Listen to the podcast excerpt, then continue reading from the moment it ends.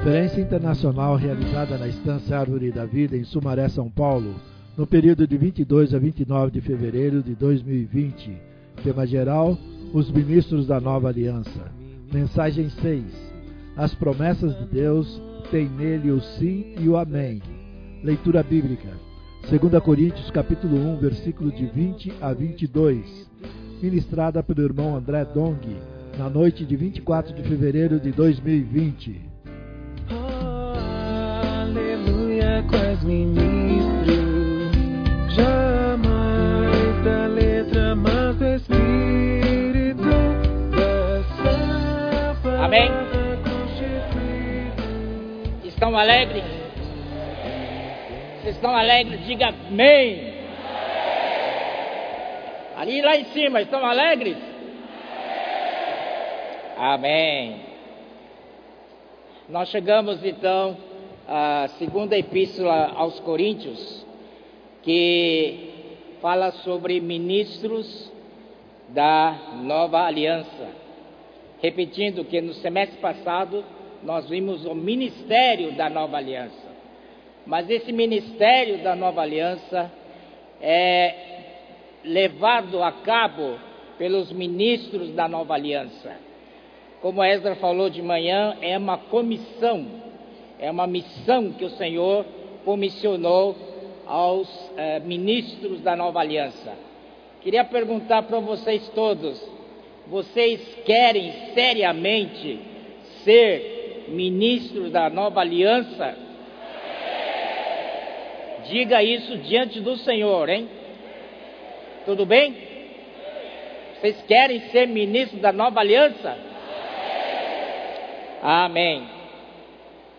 Esses, é, desde sábado para cá, o irmão Pedro nos deu quatro mensagens e na última mensagem ele falou do Provérbio capítulo 8. Quantos estavam aqui e ouviram essa mensagem? Amém, amém. Graças ao Senhor. Vocês ficaram maravilhados ou não? Nosso Deus não é um Deus que estava ali, coitadinho, né? Estava sozinho, solitário e tal, né? Mas nosso Deus é muito bom em relacionamentos, né? Próprio a pessoa da, do Deus triuno, entre eles havia muita comunhão, não é? Muita, é, muito entrosamento, muito relacionamento entre eles. Você lendo o capítulo 8 de Provérbios, você realmente tira o chapéu para o nosso Deus, né? E eles viviam nessa, nessa, nesse ambiente né, de, de prazer, certo? E quando o filho foi batizado aqui na terra, o pai lá do céu disse: Este é meu filho amado, em quem me comprazo. Pai tem prazer no filho. E eu estava imaginando, né? Puxa vida, Deus, né? Deus criou, não podia ficar lá naquela esfera tão gostosa. Para que se envolver com homem? Homem só dá problema. Lá tá bom. E acho que, acho que Deus sabia. Deus era feliz e não sabia. Fica lá, não é? Se fosse eu, ficava. Oh Senhor Jesus. Mas Ele quer homem. Ele quer você. Senhor Jesus. Então, Ele bolou um plano. A sua economia. E Ele criou o homem com esse propósito de que um dia esse homem fosse inserido para dentro dele. Amém? E esse homem foi criado pelo sopro de Deus. A única coisa que é terrena nesse homem é o seu corpo. E esse corpo terrenal um dia vai embora, vai virar pó, não é verdade? Mas não se preocupe, Deus vai dar outro corpo, ressurreto, cheio de glória. Senhor Jesus, mas o plano de Deus é tão maravilhoso que ele então a vontade dele é inserir cada um de nós para dentro da sua pessoa maravilhosa. Aquela, aquele ambiente de alegria, aquele ambiente de amizade, aquele ambiente de ótimo relacionamento, de prazer, ele vai viver não somente com o filho, ele vai viver conosco também. Aleluia! Você tem esperança. Eu tenho esperança. Mas o homem, ó Senhor Jesus, o homem infelizmente foi desobediente ao Senhor, comeu da árvore do, do fruto do, do conhecimento do, do bem e do mal, entrou pecado no homem, esse homem está estragado para o plano de Deus. Se fosse eu, não mexia com esses, esses homens aí não. Deixa eles. Mas Deus não quis deixar a gente. Ele não resolveu com o povo de Israel. Mas então ele falou assim: agora eu vou enviar meu próprio filho. Se não deu, não, se não resolveu o problema agora, eu vou mandar meu filho, meu próprio filho. Quero ver mas, é, se não vai dar certo ou não. Aleluia. E o filho obedeceu ao pai. O filho saiu daquela glória que estava com o pai, aquela coisa maravilhosa, aquela, aquela, aquele prazer de viver ali, aquela alegria, aquela felicidade, teve aquele, aquele ambiente de glória ele teve que sair desse, dessa, dessa atmosfera, desse ambiente, teve que vir para a terra. Para a terra é só sofrimentos. Desde o primeiro dia que ele nasceu, ele já vivia uma vida crucificada. Ele não tinha vida de, de prazer, mas ele foi obediente, ele foi um com o plano do Pai. Ele se sacrificou. Aleluia! Ele viveu um viver humano perfeito aqui na terra. E ali ele foi à cruz, fez a redenção por nós. E na cruz ele destruiu a morte, destruiu o diabo, destruiu Satanás, destruiu o pecado destruiu o velho homem, destruiu todas as ordenanças, destruiu o velho Adão, e não apenas isso, irmãos, na, do lado positivo, ele gerou a vida dentro de nós. Agora nós temos a vida de Deus dentro de nós.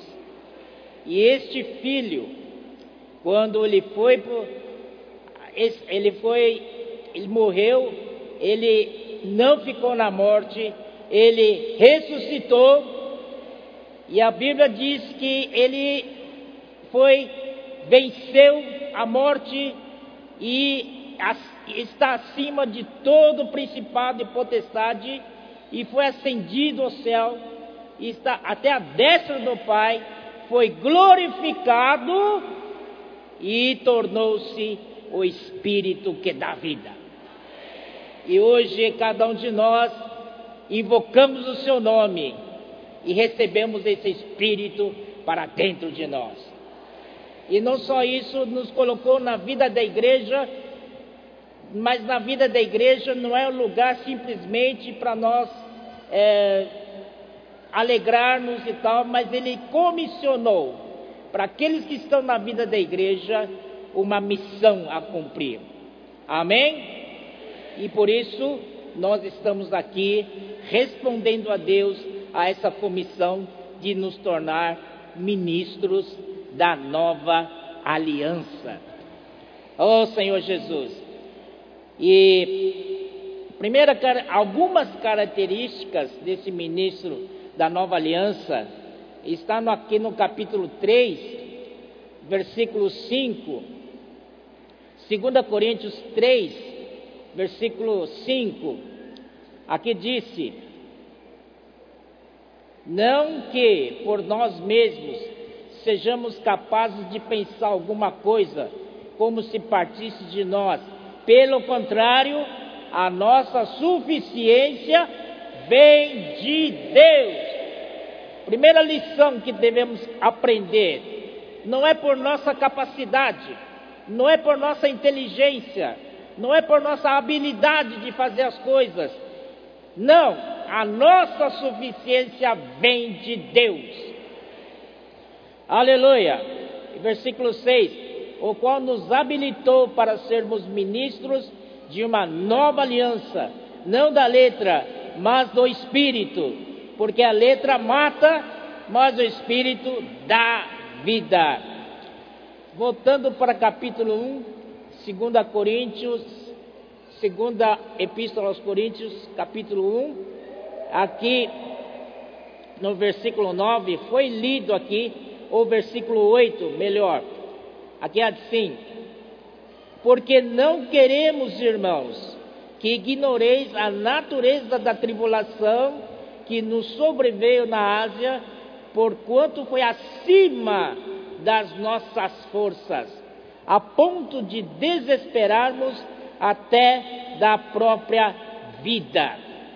Senhor, muitas vezes coloca-nos numa situação como esta, que não temos por onde fugir, não temos saídas para que a, totalmente possamos depender dele, desesperarmos até da própria vida, uma situação que você não tem saída.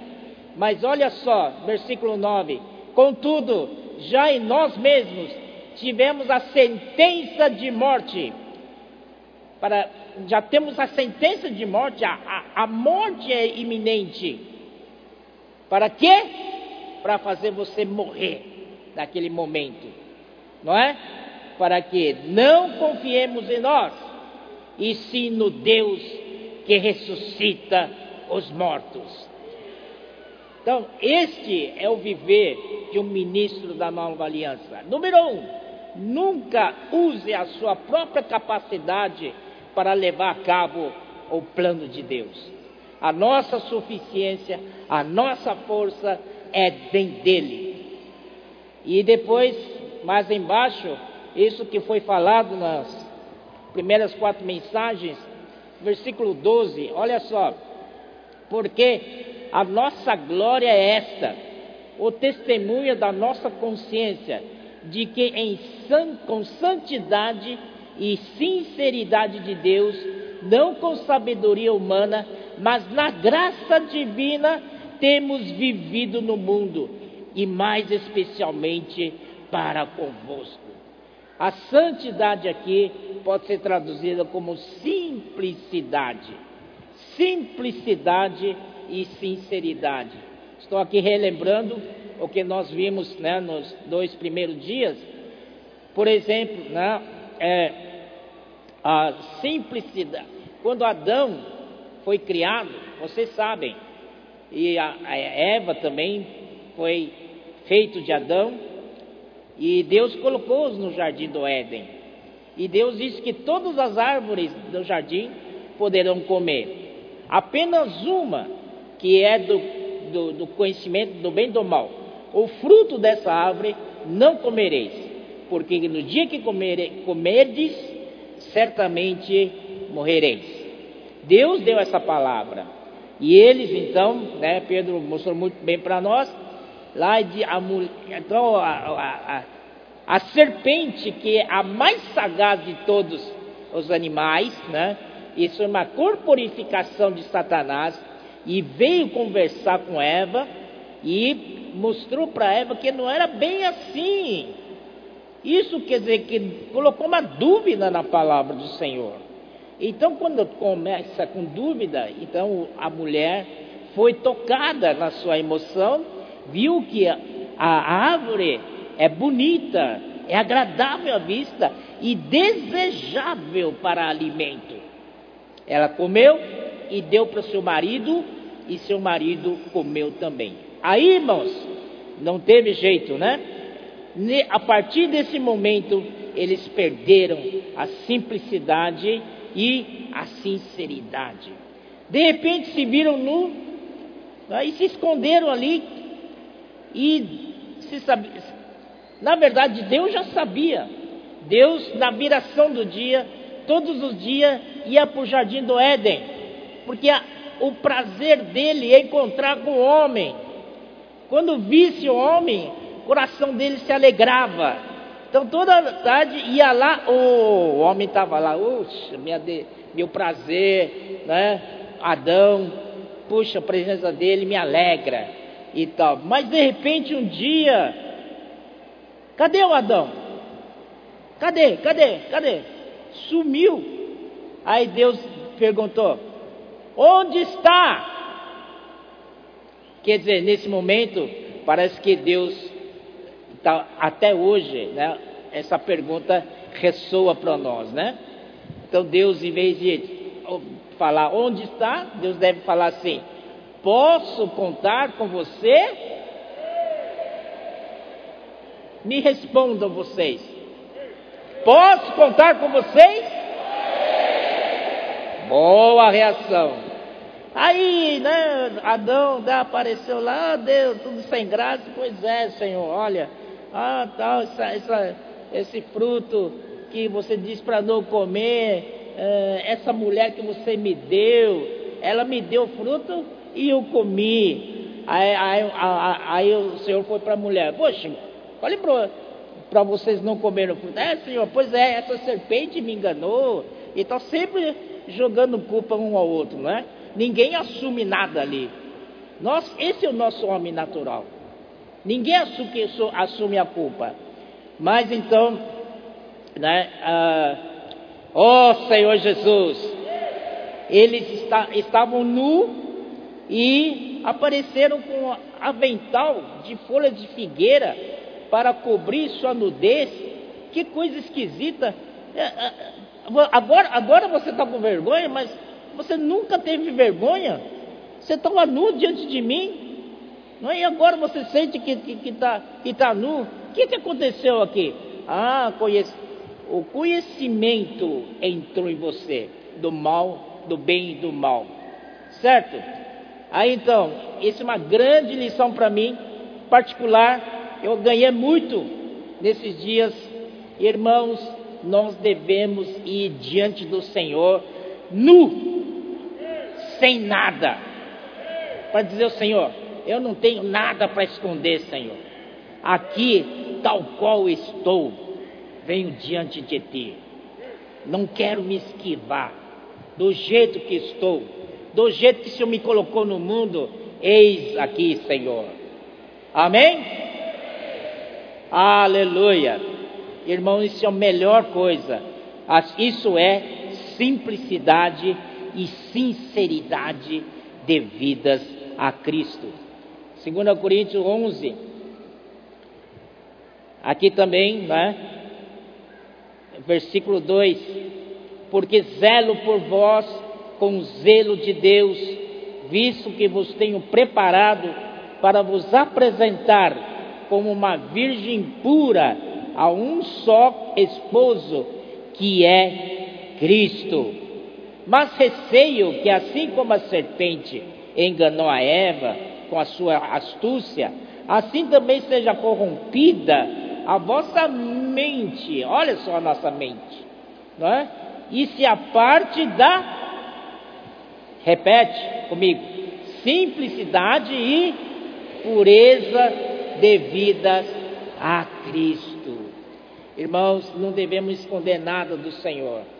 Do jeito que nós viemos, viemos com simplicidade ao Senhor. E a sinceridade. Senhor, eu, eu não sei fazer nada.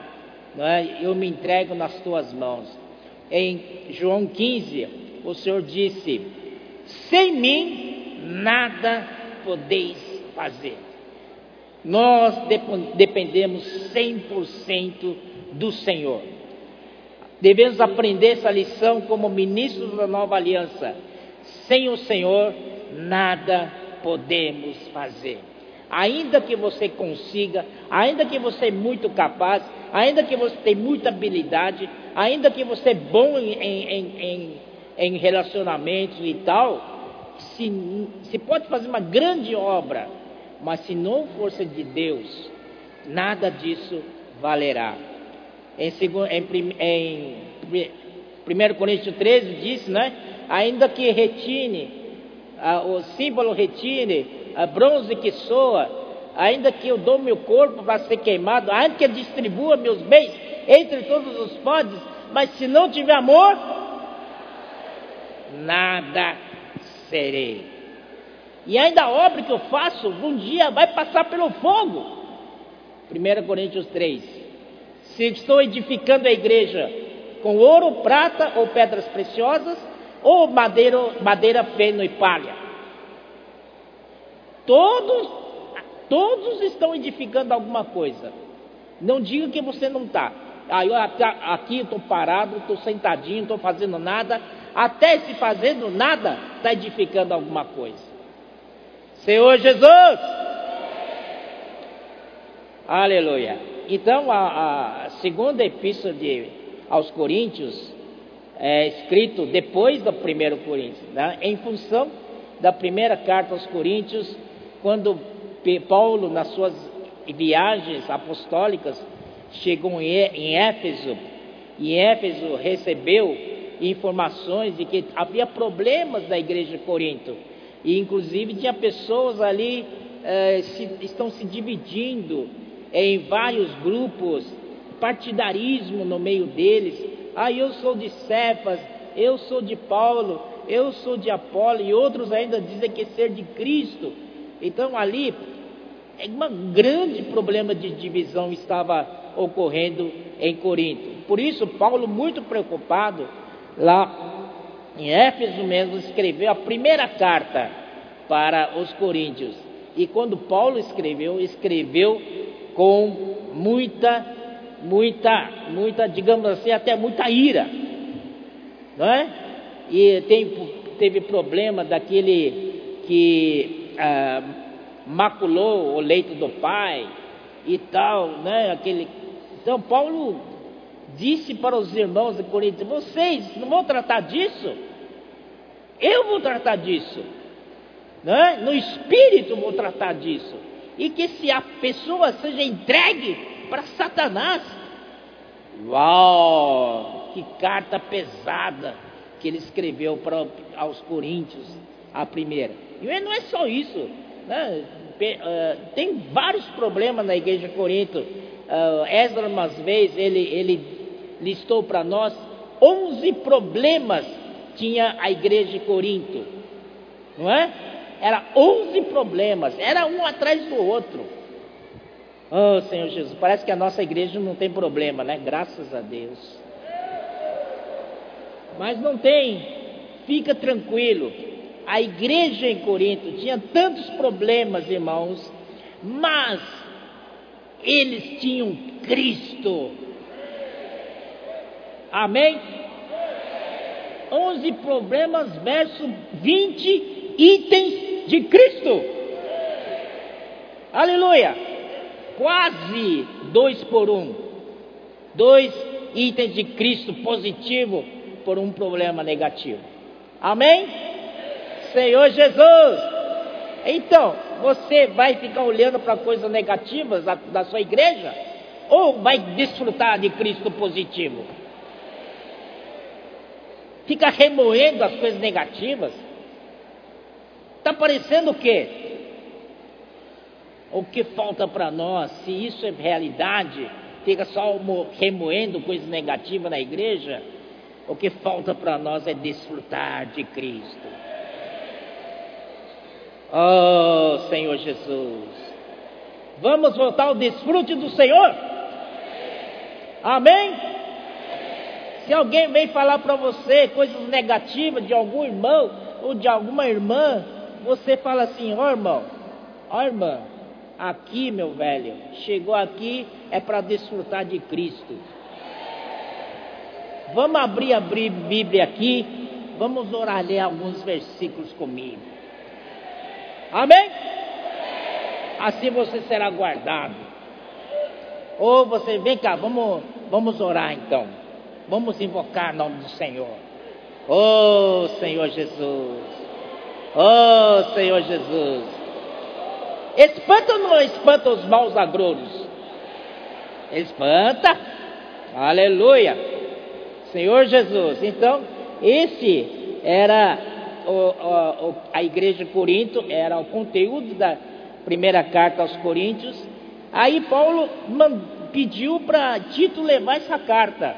O Tito foi, né, tal. E naquela época não é igual hoje, tem avião, tem carro, né, tem trem, né, tem até, né, navio lá já, já tinha na época. Então era difícil, levava, demorava um tempão. Então Tito saiu de Éfeso, levou essa carta, foi lá para cruzou mais Mediterrâneo, mais Egeu, foi lá, lá na, no, na como é que chama a província? Acaia, Acaia. Acaia, que é vizinha da Macedônia, e lá então foi para Corinto entregar essa carta. E aí Paulo ficou, Paulo quando não tinha ideia, mas quando Paulo enviou essa carta para Timóteo, rapaz, o coração dele começou a apertar. Puxa, não acredito que eu escrevi uma carta tão pesada. E agora? Eu quero recolher essa carta. Cadê Tito? Já foi embora. Não dava tempo mais. A carta já foi. Tudo que você escreveu já era, já foi. Ai, ai, ai. Paulo ficou super preocupado. Você não sabe, aquilo lá matou Paulo. Todo dia pensando, puxa, será que eles vão receber bem a minha carta? Será que será que não fui muito duro com eles? Não. Puxa, qual será a reação deles ao lerem minha carta? Oh, Senhor Jesus, oh, Senhor Jesus. Mas agora não tem mais jeito, a carta já saiu. Oh, Senhor Jesus. Aí ele estava ansioso para Tito voltar, né? Oh, e o Tito? Cadê o Tito? Que dia é hoje? Dia 25? Hoje é dia 24? Dia 24, né? Puxa, Tito não veio, não volta ainda. Tal, dia 25, 26, cadê? E tal, aí Paulo resolveu. Ele estava tão ansioso pela notícia que Tito podia trazer lá de Corinto, não é verdade? Que Deus havia aberto uma porta para ele da palavra. Olha só, Deus abriu uma porta para ele da palavra. Sabe o que ele falou? Eu não tive tranquilidade, porque meu irmão Tito não estava comigo. Olha só, desespero, o grau, o nível de desespero do Paulo. Ele amava a igreja em Corinto. Esse é coração de ministro da nova aliança. Então ele resolveu ir atrás do Tito. Vou, vou encontrar com Tito no caminho, porque ele vai voltar de Corinto e eu vou pelo mesmo caminho que ele foi. E a gente vai se encontrar no caminho. E foi. Passou isso, foi até Troades. Oh, pensou que Tito vai encontrar, com certeza ia encontrar com Tito lá em Troade. Mas quando chegou em Troade, cadê o Tito? Ai, que frustração. Que decepção. Cheguei até Troade, porque para lá de Troade já é mar, não é verdade? Aí, irmãos, Paulo cruzou o mar, foi até Macedônia, e quando chegou em Macedônia, aleluia, encontrou Tito. Amém, aleluia, diga aleluia. Oh Senhor Jesus, é que alegria, encontrou Tito, rapaz. E, e, aí, e aí, Tito? E aí? E aí? Como é que é? Conta pra mim. Então, ah, Tito, peraí, calma, calma, Paulo. Então tá, tá, ah, ah, ah, tá bom. Aí Tito contou para ele, puxa, o amor dos irmãos coríntios para com ele.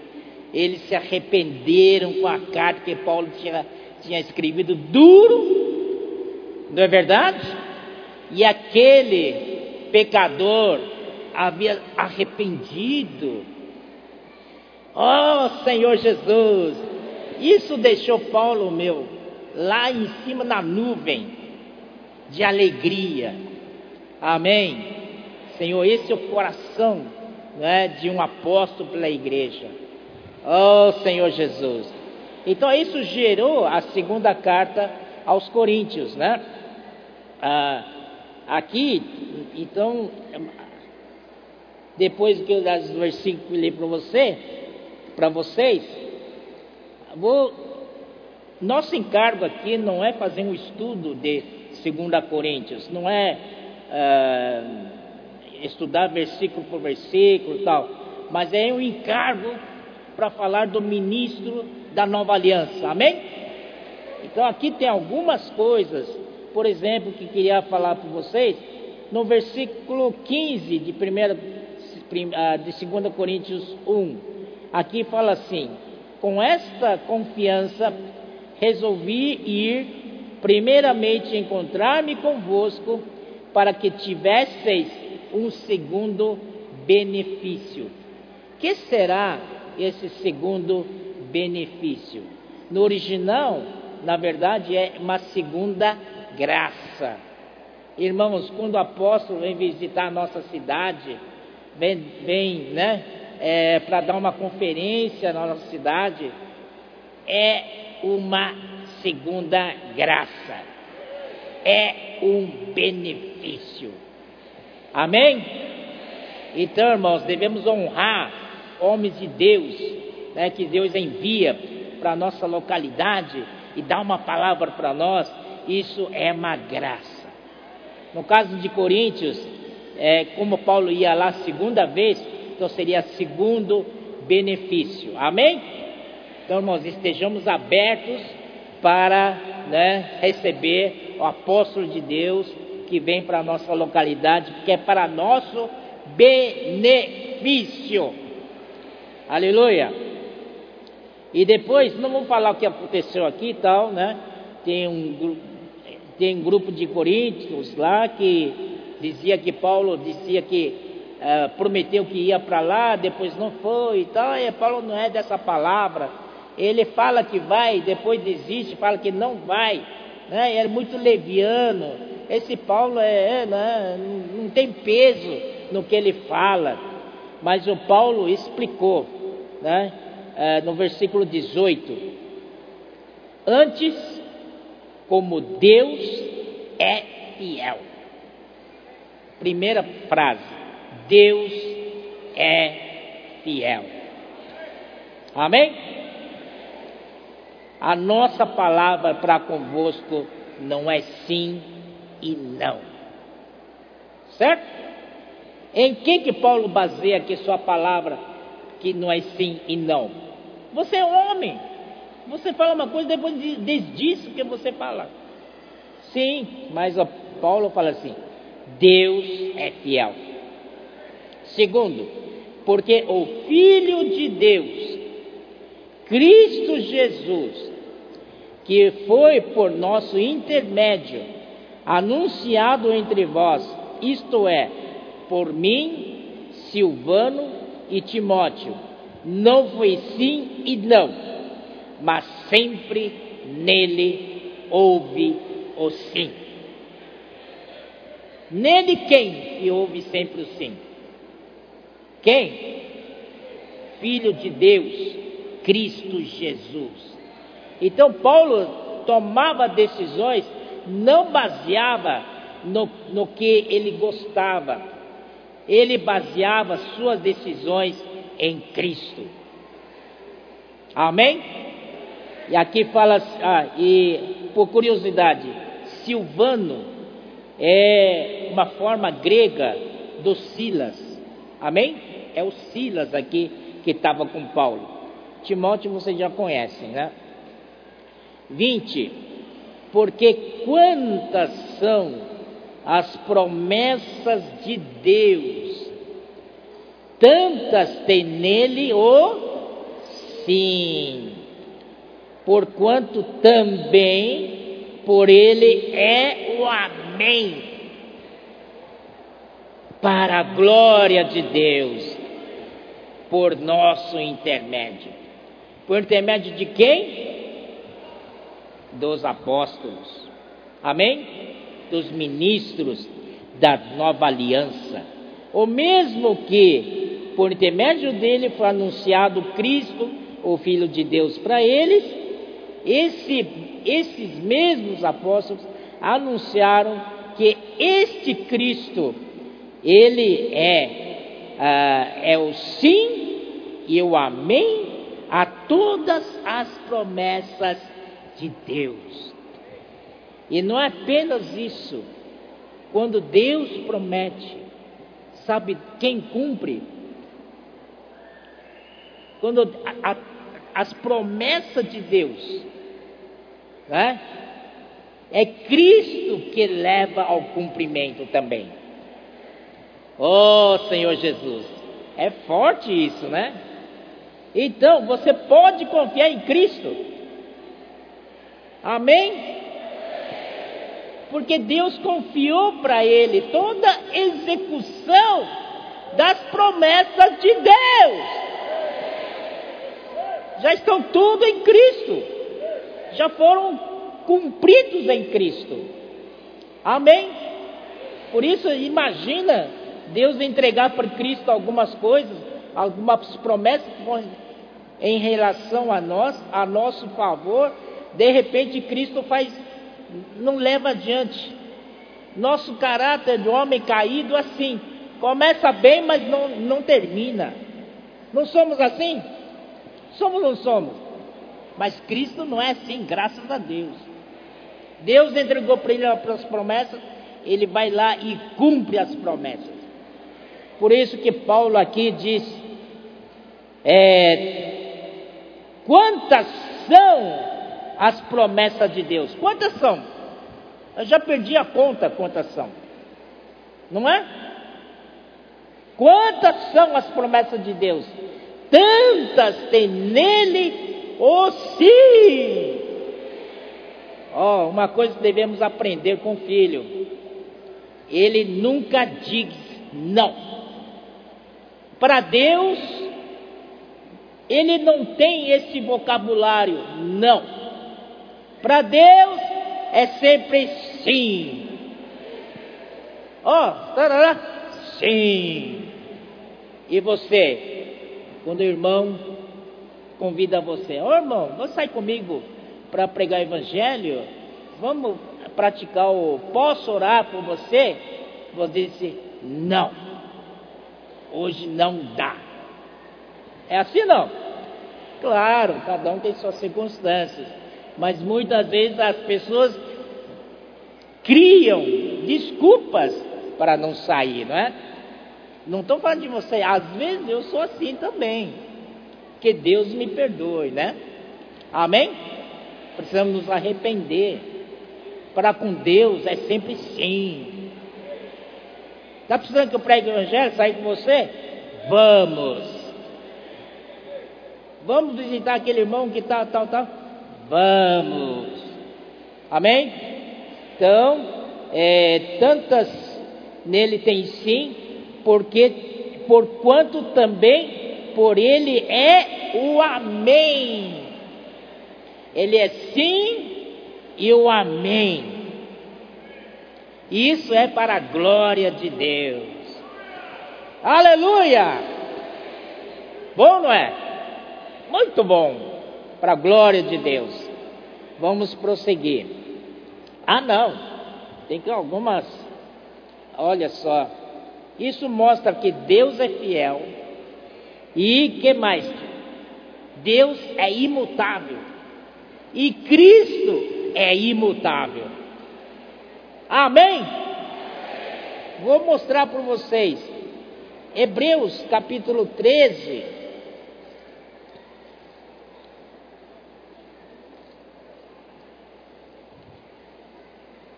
Oito.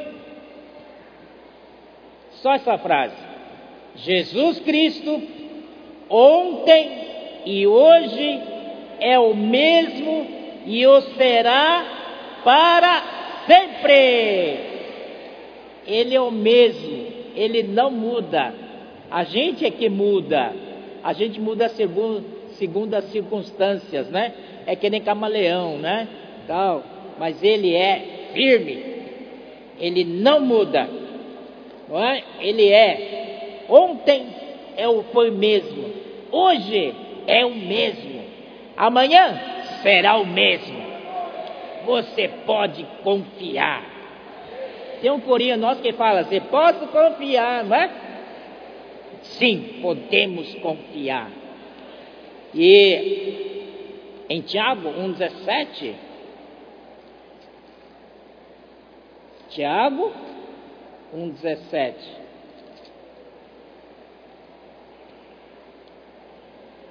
Toda boa dádiva e todo dom perfeito são lá do alto, descendo do Pai das luzes, em quem não pode existir variação ou sombra de mudança. Amém? Não há variação, não há sombra de mudança, nem sombra, muito menos falar de mudanças. Ele é imutável para sempre. As promessas dele são imutáveis. Graças ao Senhor por esse Deus maravilhoso que nós temos. Aí, prosseguindo, tal, é, versículo 21. Mas aquele que nos confirma convosco em Cristo e nos ungiu é Deus. Aqui queria gastar um pouco de tempo. Primeiro, mas aquele que nos confirma, esse confirma, uh, pode-se entender melhor de nos vincula. Então, mas aquele que nos vincula convosco em Cristo e nos ungiu é Deus. Então aqui nós temos é, nos, é, aquele que nos vincula. Nos aqui se refere aos apóstolos, né? Convosco aos crentes, aos irmãos, em Cristo. Irmãos, quem é Cristo? Cristo, é original, é ungido. É ungido. Ele é cheio de unção. Ele mesmo é a unção. E Deus pegou todos nós, pegou apóstolos, pegou os crentes e botou a gente, todo mundo em Cristo. E se Cristo é unção, se ele é ungido, ele está cheio de unção. E rapaz, nós tomamos um banho de unção. E fomos ungidos também. Oh Senhor Jesus. E quem fez isso foi Deus. Deus pegou Paulo e seus companheiros, pegou os coríntios e todas aquelas, aquelas igrejas, tal, os santos, os crentes, da, que, pelas as quais Paulo pregou o evangelho e foram salvos e tal. Pegou todo mundo e colocou em Cristo. E Cristo abraçou todos nós. Rapaz, nós fomos ungidos. Ninguém fica seco depois disso. Depois de abraço, ninguém fica seco. Fica ungido. Aleluia. Então, Cristo é essa unção. Bom, sobre essa unção, nós temos muito que falar, não é verdade? Vamos para primeiro uh, Salmo 183, um salmo muito conhecido por nós. Nós sempre falamos disso. Inclusive a gente fala da nossa unidade. E aqui fala da nossa unidade. Não é? Vamos lá, Salmo 133. Oh, como é bom e agradável viverem unidos os irmãos. Oh, como é agradável! E bom e agradável viverem unidos os irmãos. na oração do Senhor Jesus, em João 17, ele orou pela nossa unidade. E essa unidade não é outra coisa senão o própria, a própria pessoa do Pai. O Pai é um. Amém?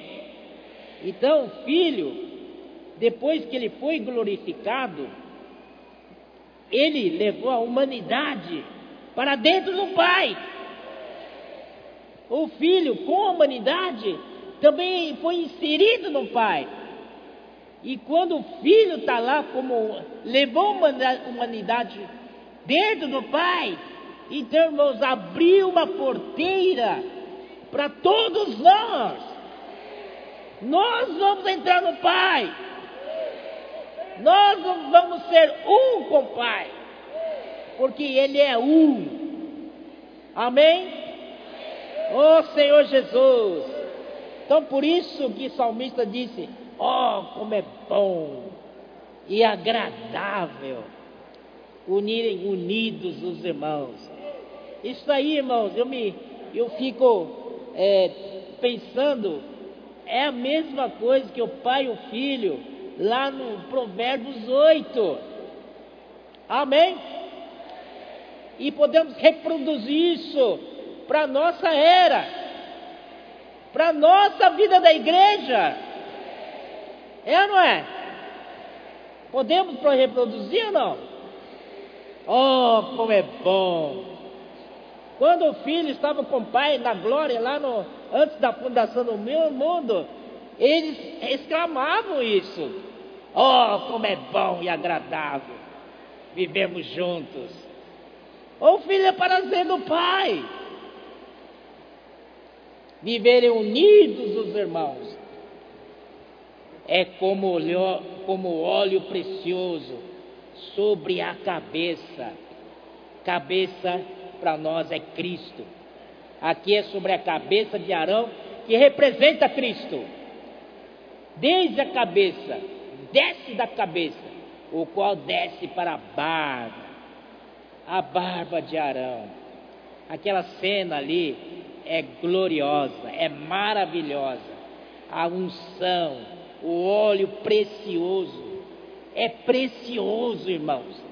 A unção descendo para a barba, a barba de Arão, e desce e vai descendo né, no seu vestido, na sua túnica, e vai descendo, vai descendo, desce até a gola das suas vestes. Amém? Cobre todo o corpo. Você também está coberto. Você foi ungido. Aleluia. Aí ele fala assim: como orvalho do irmão, que desce sobre os montes de Sião, lugar desértico, do desértico, não é verdade? Oh, como é bom de manhãzinha, você levanta, ah, tem um orvalho, ah, o orvalho te traz frescor, Senhor Jesus, amém? Ali, ali mesmo, ordena o Senhor a sua bênção e a vida para sempre. Oh Senhor Jesus! Então é para esse viver que Cristo, como ungido, Deus nos ungiu. Senhor Jesus. Vamos voltar lá também. É, nós vamos ver Êxodo capítulo 30. Pedro leu ontem e o, e o mencionou hoje, se não me engano. Êxodo 30. Irmão Dom sempre gostava desse, dessa porção aqui. Amém? Então vamos lá. É o óleo da sagrada unção. Aqui o Senhor disse para Moisés, capítulo 30, versículo 23: Tu, pois, toma das mais excelentes especiarias de mirra fluida 500 ciclos, tá? Vocês, por favor, me ajudem Mirra fluida, quantos ciclos? Ok, vamos adiante. É, cinamomo odoroso. Quanto? Ah, aqui fala a metade. A metade de 500 é? 250. Vocês são bons em matemática, hein? E de cálamo aromático. Quanto? Também 250? 24. E de cássia? 500 ciclos. Segundo ciclo do santuário. Então nós temos quatro especiarias. Então nós temos quatro especiarias aqui. Nós temos mirra, 500 ciclos, certo? Nós temos o cinamomo, 250. E nós temos o cálamo, 250. E temos a cássia, 500. Então aqui nós temos três unidades de 500, somando as duas especiarias do mundo, uh, do meio, não é verdade? Então, olha só, 500 o primeiro, o segundo, somado os dois, dá 500 também, e o terceiro também daria 500, correto? Mas do meio foi partido, por isso que é 250 a 250. E quem foi partido por nós? é o Filho, que está bem no meio. Amém? Ó oh, Senhor Jesus. Então, mirra representa a doce morte de Cristo. Amém? Cinamomo é a sua eficácia da sua morte. E depois o cálamo representa a ressurreição que ela surge do meio de águas mortas. E Cássia é o poder da ressurreição. Aleluia! Aí tudo isso é misturado em um in de azeite. Azeite representa o Espírito Santo. Graças ao Senhor. Aqui houve uma uma, um aumento de elementos, de ingredientes para esse de azeite que representa o Espírito Santo. Amém? Foi acrescentado aí nesse de azeite o mirra, a mirra, 500 ciclos, é, cinamomo, 250 ciclos, cálamo, 250 ciclos, cássia, do, 500 ciclos misturado com esse de azeite. Agora pergunto, já não é mais simplesmente azeite, azeite misturado com outros ingredientes. Isso produz o óleo sagrado da unção. Amém? Isso que representa hoje o Espírito Santo foi agressido a ele o viver de Jesus. Foi acrescentado a ele a morte de Jesus. Depois, a ressurreição de Jesus. A ascensão de Jesus. A glorificação do homem Jesus. Tudo isso, não é? Quando ele foi glorificado, ele tornou-se o Espírito que dá vida. Então não é simplesmente Espírito Santo, agora é o Espírito. Essa unção é o Espírito. Amém? A, aquele que se une ao Senhor é um Espírito com Ele. Aleluia! Ao Senhor Jesus! E onde está o Espírito do Senhor? Aí a liberdade. É esse o Espírito que está dentro de nós. Ele hoje é a unção. Vamos então, se entendido isso, vamos para É, 1 João. Ó oh, Senhor Jesus. Aleluia. 1 João capítulo 2, versículo 27. Ele fala assim: Quanto a vós outros, a unção que dele recebestes, vocês receberam dele? Receberam não?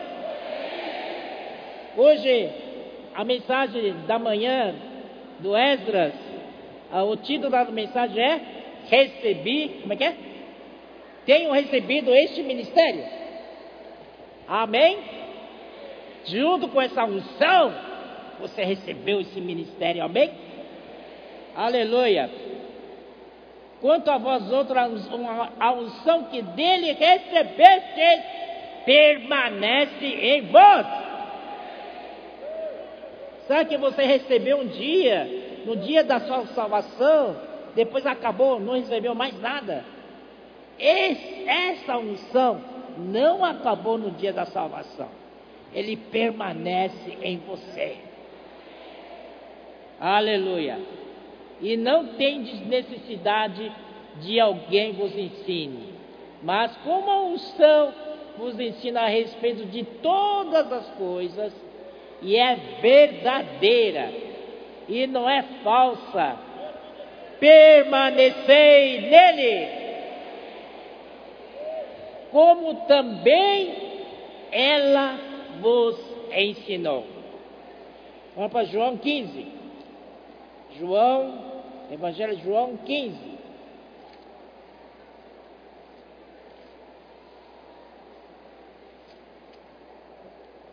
Amém?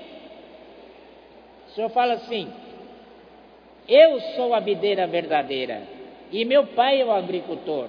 Todo ramo que estando em mim não der fruto, ele o corta, e todo o que dá fruto, limpa, para que produza mais fruto ainda. Vós já estáis limpos pela palavra que vos tenho falado. Permanecei em mim, e eu permanecerei em vós. Como não pode o ramo produzir fruto de si mesmo, se não permanecer na videira? Assim nem vós o podeis dar, se não permanecerdes em mim. Eu sou a videira, vós os ramos. Quem permanece em mim e eu nele, esse dá muito fruto, porque sem mim nada podeis fazer. Aí vamos, voltamos para 1 João 2, ele fala assim: é, mas como a, a, sua, como a sua unção nos ensina a respeito de todas as coisas, e é verdadeira e não é falsa, permanecei nele. Quem é permanecer nele? Quem é nele? Hein?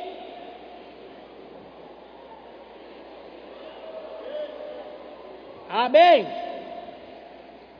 E aí embaixo fala, como também ela, quem é ela? A unção. Então, a unção nos ensina a permanecer no Senhor.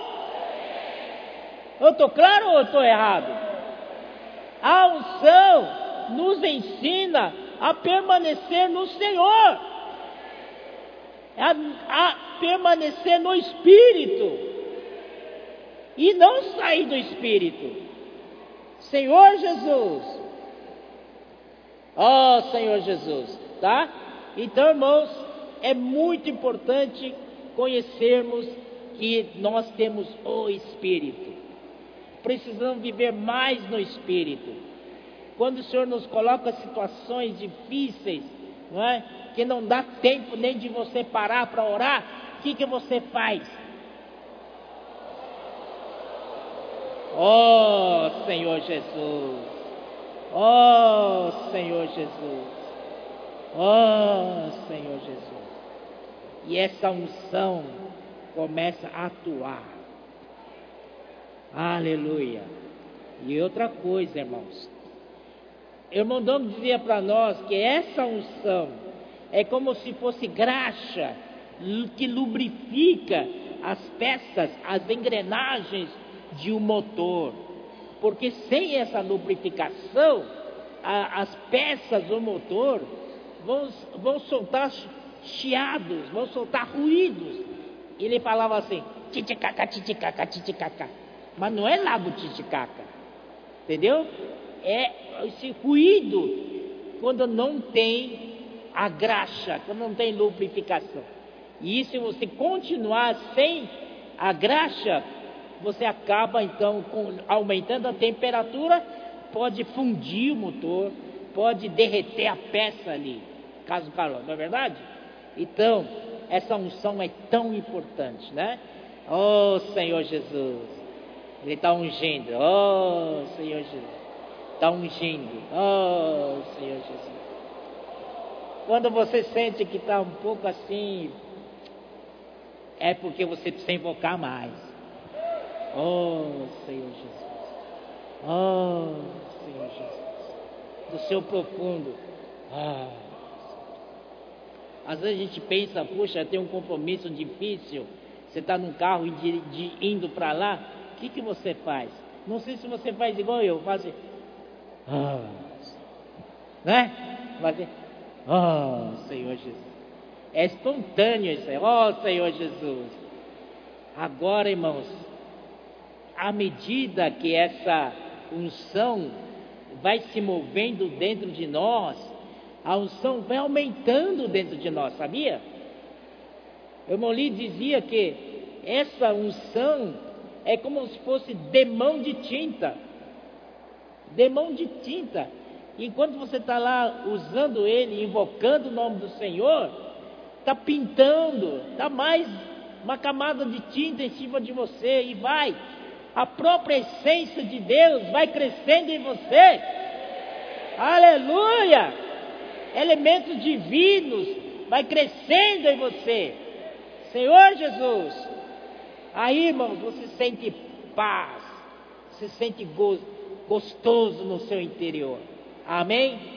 Quando é falta de unção, aquela coisa, e você fica irritado, você é, responde pesado, você é ríspido. É, experimenta isso. Aí começa, ô oh, Senhor, puxa, eu estou fora. Então vou. Quero a unção. Senhor. Oh Senhor Jesus. Oh Senhor Jesus. Oh, unge-me, Senhor. E a unção começa a se mover. Se mover. Oh Senhor Jesus. Por isso aqui em Colossenses, mostrar para você em Colossenses, Colossenses capítulo 4.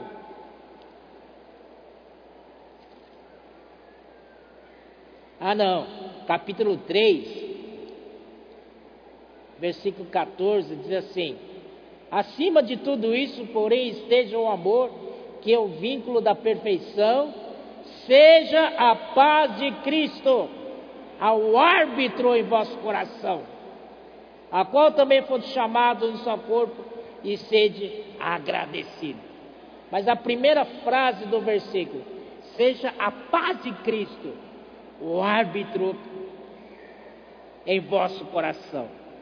Quer dizer, se você sente paz, não é verdade? Se sente gostoso interior, então é a unção. Agora você sente falta de paz, coisa assim, né? Como engrenagem sem graxa. Opa, está na hora de voltar para o Espírito. Oh Senhor Jesus. Oh Senhor Jesus. Aleluia. Deu para entender, irmãos? Vamos praticar, não vamos? É tão prático isso. Isso é essencial para o ministro da nova aliança. Vamos continuar, né? 22 que também nos selou e nos deu o penhor do Espírito em nosso coração. Aleluia! Selar. Selar é deixar uma marca. né? quando alguém sela em um objeto, esse objeto é dele. Tá claro? Então, se você pega uh, qualquer papel e carimba seu nome ali, então aquele papel te pertence. É um, uma propriedade sua. Não é verdade? Pergunto para vocês: você foi selado? Amém. Graças ao Senhor. O Senhor te selou. O Senhor botou a sua marca em você. Amém? Você tem marca de Cristo. Senhor Jesus. Então, quando você foi selado, você foi marcado, isso significa que é você é dele. Você pertence a ele. Você é propriedade dele. Ninguém toca, ninguém mexe. É de Deus. Amém. Nós somos de Deus. Aleluia. Então, irmãos, vamos ver. Ontem, hoje, hoje mesmo, o Wesley nos deu um versículo muito bom que está em Êxodo 19. Vamos para lá? Êxodo 19. Senhor Jesus. É um versículo muito romântico. Pena que o povo de Israel não entendeu nada. Mas o Senhor aqui diz, 19, versículo 4: Tende visto o que fiz aos egípcios, como vos levei sobre asas de águia e vos cheguei a mim. Que coisa doce, né? O Senhor queria trazer-nos a Ele. 5. Agora, pois, se diligentemente ouvirdes a minha voz e guardardes a minha aliança, então sereis propriedade peculiar dentre todos os povos, porque toda a terra é minha. Está vendo? O Senhor falou, o Senhor disse, se vocês, né, fizerem, guardar minha aliança, né, diligente ouvir de minha voz, vocês sereis propriedade peculiar por todos, entre todos os povos. Mas aqui em 1 Pedro, Está mais claro ainda. Isso está no Novo Testamento, portanto, é para nós. Certo? 1 Pedro 2, versículo 9. Posso ler? Vós, porém, sois raça eleita, sacerdócio real, nação santa povo de propriedade exclusiva de Deus, a fim de proclamardes as virtudes daquele que vos chamou das trevas para a sua maravilhosa luz. Vós sim, que antes não erais povo, mas agora sois povo de Deus, que não tinhais alcançado misericórdia mas agora alcançaste misericórdia.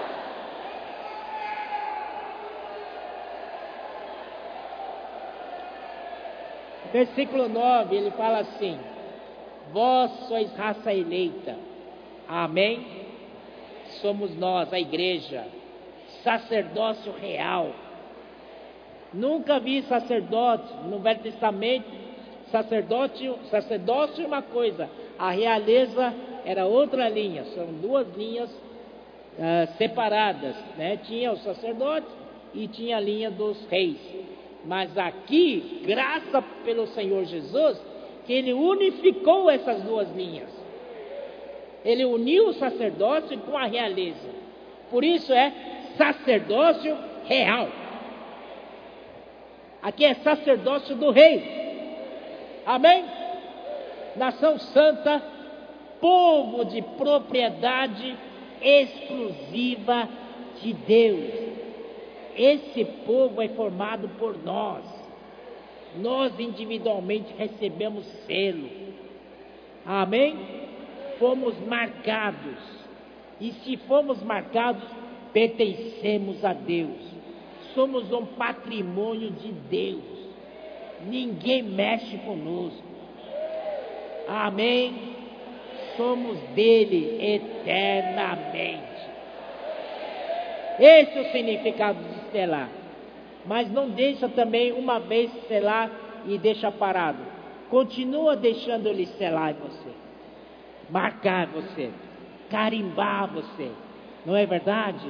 Oh, deixa a sua veste cheio de carimbo dele. Amém? Tem uns que só, só tem uma manga carimbada. Tem outro que só tem as costas carimbadas. Isso não é perfeito. Perfeito é todo o corpo carimbado. Oh, Senhor, principalmente a nossa mente. Oh, nossa mente, nossa alma tem tantos recintos que o Senhor não visitou ainda. Nós não queremos que o Senhor entre ali. Deixa o Senhor entrar. Deixa Ele deixar a marca dele ali na sua alma, em cada compartimento. E para dizer que cada lugar da sua alma é dele. Amém? Obrigado pelo selar, Senhor Jesus. Voltando a 1 Coríntios, 2 Coríntios, ele continua.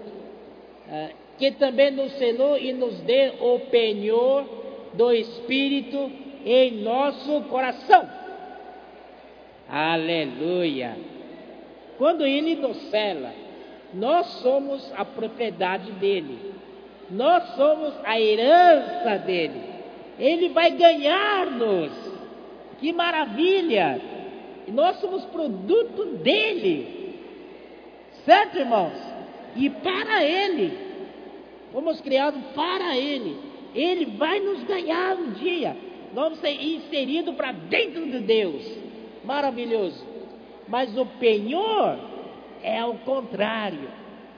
O penhor é Ele que é nossa herança. Senhor Jesus. Penhor, quem é o penhor? Penhor é o Espírito. Você recebeu o Espírito? Diga, diga que sim. Porque esse Espírito, ele é o penhor. Tudo que Pedro né, explicou para nós e ele descreveu aquele ambiente lá em Provérbios capítulo 8, com o pai o filho ali desfrutando aquele relacionamento maravilhoso. Você também pode desfrutar no espírito. Porque esse espírito é a garantia. E o espírito é antegozo. Muita gente fala assim: ah, eu queria desfrutar como o filho desfrutou com o pai, lá na glória eterna, lá na glória do passado. Você tem o antegozo. Você pode desfrutar hoje. Ele também é garantia. Ele te garante. O, esse Senhor que você recebeu é de melhor qualidade possível. Ele não muda. Tem uns que você compra no mercado produto, né? Parece bonito, mas você leva para casa, passa o tempo, vai. Não é? Mas esse essa garantia garante para nós. Esse é o tesouro que nós vamos ganhar. Antegozo, garantia. Podemos desfrutá-lo agora. Amém? E o reino o que, que é? Você quer ir para o reino ou não? Estamos aqui porque queremos ir para o reino. Reino é um casamento de mil anos. Aleluia!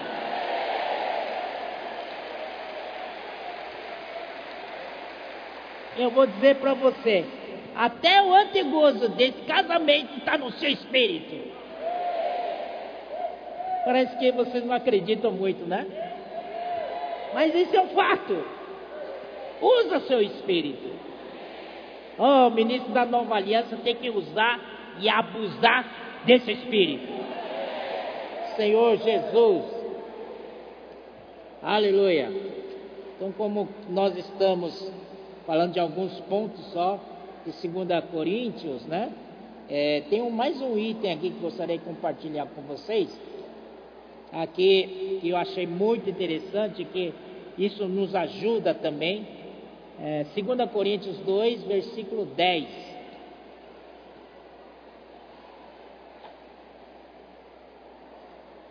A quem perdoais alguma coisa, também eu perdoo, eu perdoo. Porque de fato o, o que tenho perdoado, se alguma coisa tenho perdoado, por causa de vós o fiz na presença de Cristo.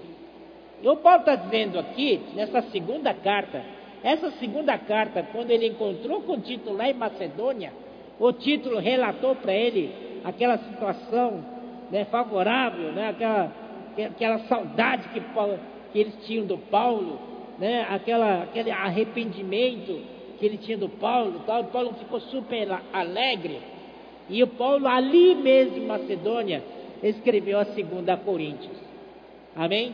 Então aqui disse, ah, muito, você pode ver aqui, versículo 5, por exemplo. Ora, se alguém.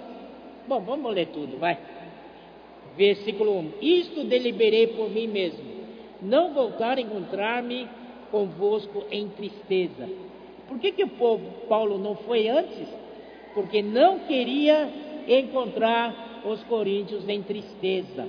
Primeiro queria saber da reação de Coríntios.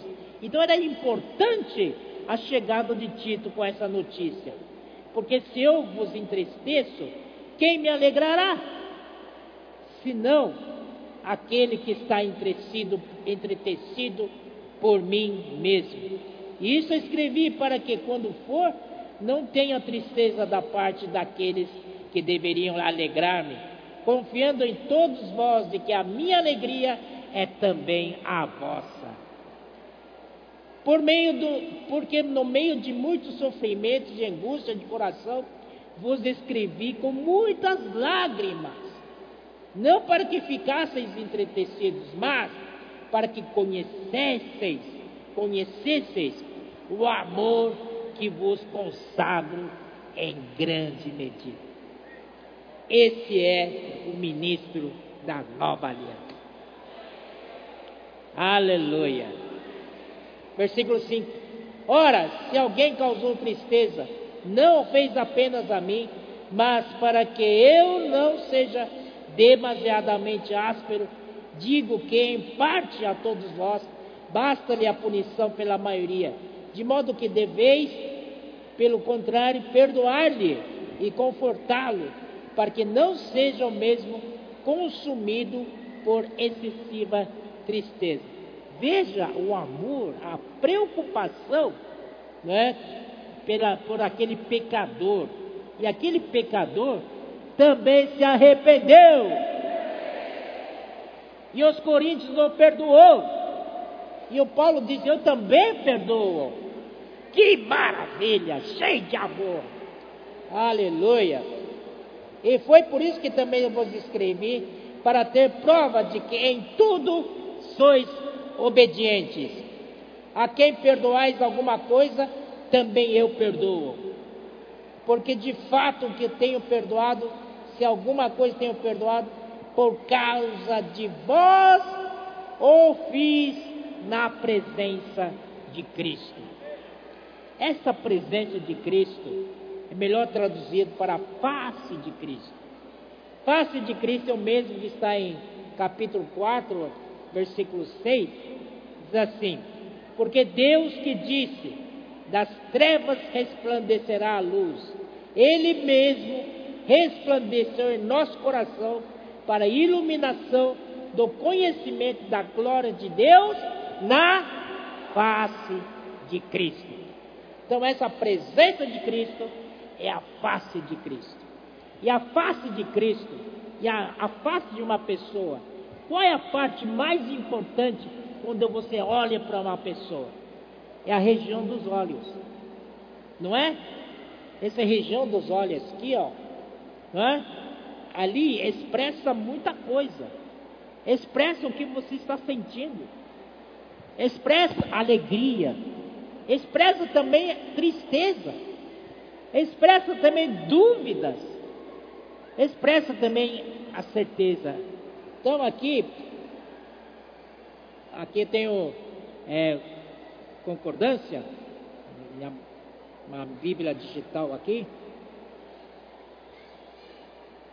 Vamos lá, vamos lá. Quando eu quero. Ó oh, Senhor Jesus. Ó oh, Senhor Jesus. Então vamos lá. Calma, tá? Tá chegando.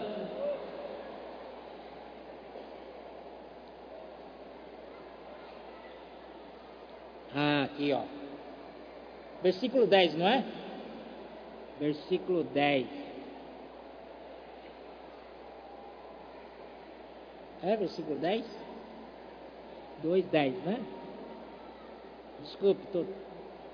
mas eu queria mostrar uma coisa muito importante para vocês. Ah, então, eu achei aqui, o que, que é essa face de Cristo? Aqui dá muitas, muitos sinônimos, né? É, primeiro é a face, a fronte da cabeça, aqui, é o semblante, a expressão, o rosto, na medida em que é o órgão de visão, aqui ó, região de olhos, é, pelos seus vários movimentos, variações. Mas que mais importante que eu achei legal é o índice dos pensamentos e sentimentos íntimos. O que, que você está sentindo agora? Expressa nos seus olhos. Interessante, né? E o que, que o Paulo quer dizer? Ele fez tudo aquilo olhando para os olhos de Cristo, para a região dos olhos de Cristo. Ele fazia coisa e olhar para o Senhor, para ver se o Senhor estava gostando ou não, se o Senhor estava aprovando ou não. Que pessoa maravilhosa! Aleluia! Isso deve ser a nossa conduta. Ou você faz as coisas por você mesmo, quer nem saber que os outros acham. Mas Paulo tinha esse cuidado. Ele voltava para o Senhor, dar uma olhada nele. Se o Senhor estava aprovando, não. Não, não, não. E olhava de novo. Oh, Senhor Jesus! Que maravilha, né? Vocês gostaram ou não? A presença de Cristo, a região, a variação, o que ele gostou.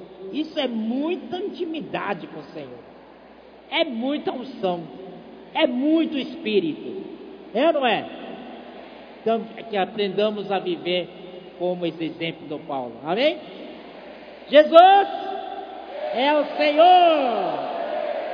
Amém.